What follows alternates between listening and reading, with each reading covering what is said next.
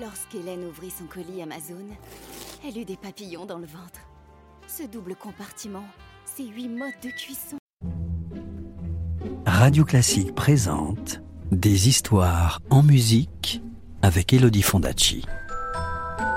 Des histoires, des histoires, des histoires. Est-ce que je peux avoir une histoire, s'il te plaît, de me raconter une histoire?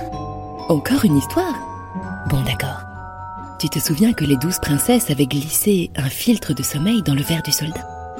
Mais il n'avait pas bu son vin, et il était resté assez éveillé pour voir les princesses se faufiler dans un souterrain. Eh bien, voici ce qui arriva. Chapitre 2 Le bal. Au milieu de l'escalier, le soldat marcha un peu sur la jupe de la plus jeune des princesses. Effrayée, elle poussa un cri. Qu'est-ce que c'est? Qui est-ce qui tire sur ma robe? Que tu es bête la calma l'aînée. Tu as juste dû t'accrocher à un clou. Et les douze princesses continuèrent à descendre.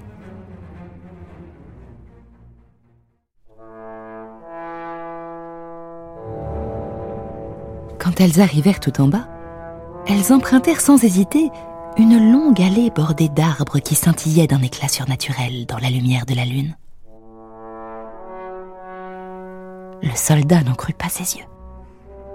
Les troncs, les branches et jusqu'aux feuilles des arbres étaient en argent. Il faut que je garde une preuve, décida le soldat. Et tendant la main, il cassa une toute petite branche.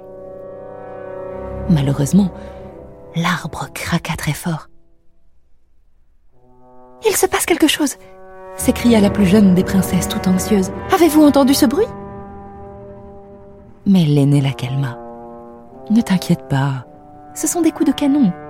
Nos princes se réjouissent de notre arrivée. Et les douze princesses continuèrent leur chemin.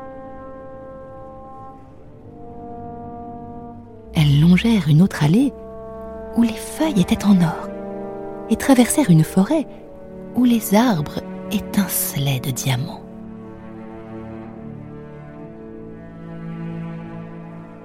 Le soldat arracha une petite branche dans l'allée d'or et une autre dans la forêt de diamants, et à chaque fois, le craquement qui retentit fit sursauter la plus jeune des princesses. Mais l'aînée persistait à dire qu'il s'agissait bien des coups de canon tirés en leur honneur.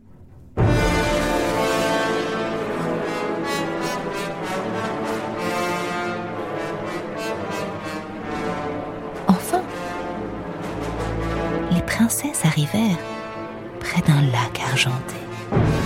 Près de la rive voguaient douze barques, et dans chacune d'elles se tenait un très beau prince.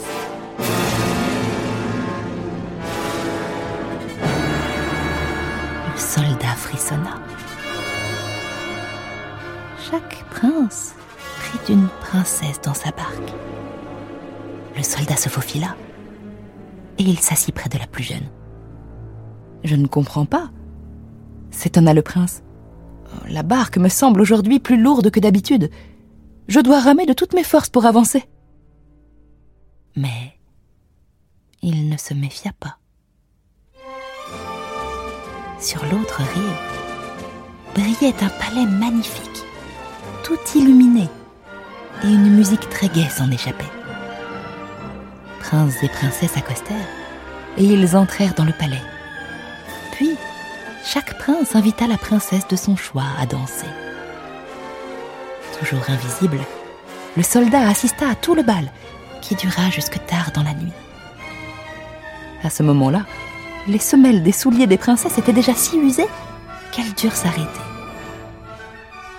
Les princes les ramenèrent sur l'autre rive, et le soldat, cette fois, se glissa dans la barque de l'aînée des princesses. Pendant que les princesses faisaient leurs adieux au prince et promettaient de revenir, le soldat bondit de la barque et il s'engouffra dans l'escalier. Il monta les marches quatre à quatre, sauta dans son lit et fit semblant de dormir à point fermé.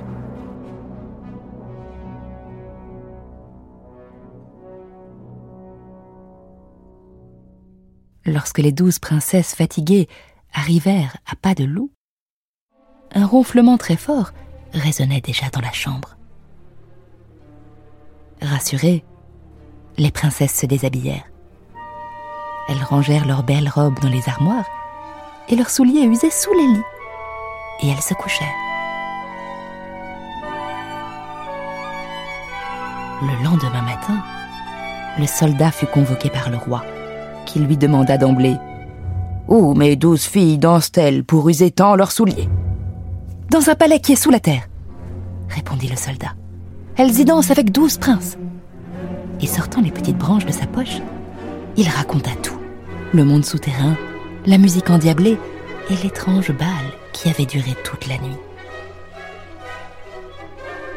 Le roi appela ses filles et il leur demanda si le soldat avait dit la vérité. Les princesses, en voyant que leur secret était découvert, comprirent qu'il ne servait à rien de nier. Et c'est ainsi que le soldat sauva les princesses de l'enchantement dont elles étaient victimes. Le roi honora sa promesse et lui demanda laquelle des douze princesses il souhaitait épouser. Le soldat, qui n'était plus un jeune homme, choisit la fille aînée les noces eurent lieu le jour même. Et à la mort du roi, le soldat monta sur le trône.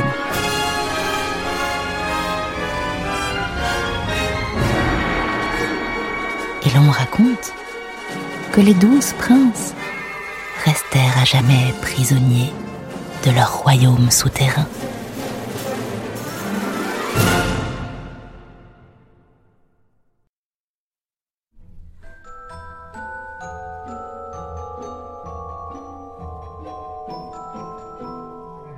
C'était Les souliers au bal usé, un conte de Grimm raconté par Elodie Fondacci sur la troisième symphonie de Gustave Mahler.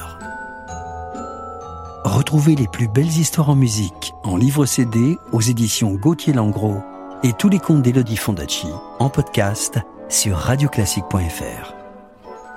Radio Classique, des histoires en musique.